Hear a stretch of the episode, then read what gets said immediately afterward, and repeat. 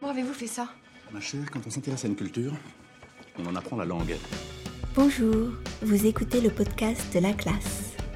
Le thème de la saison 3 est l'apprentissage du Comment français. bravo, monsieur, dans votre langue? Comme ça Épisode 1. Le français dans le monde.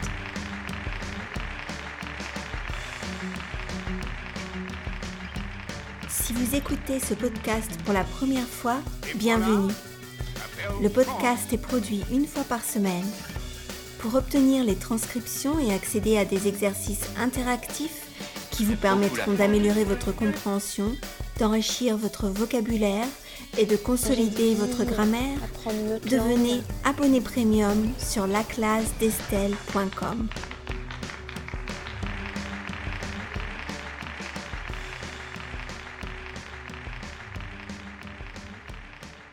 Dans cet épisode, chers auditeurs et auditrices, je vais vous parler de la place du français dans le monde.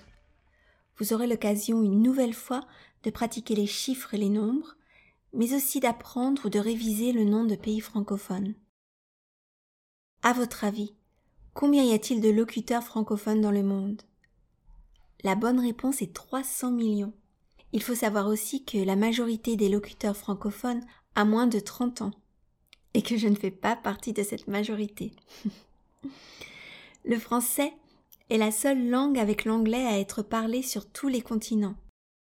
Dans 32 États et gouvernements, le français est la seule langue officielle. Dans les autres pays, il partage ce statut avec une ou plusieurs langues.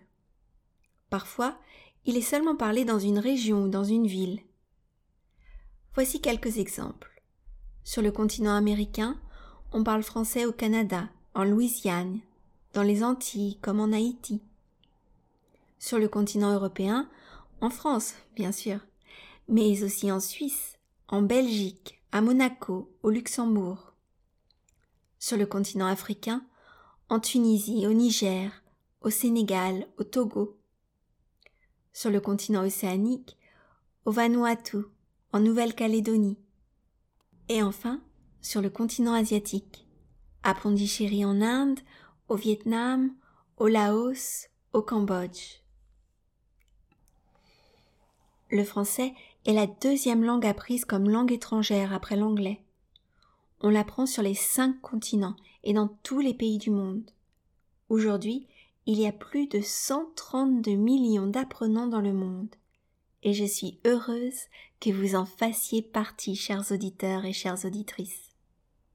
C'est aussi la troisième langue des affaires derrière l'anglais et le mandarin, et elle s'avère particulièrement utile pour les entrepreneurs qui exercent des activités économiques au sein de la francophonie, notamment sur le continent africain où le français progresse le plus.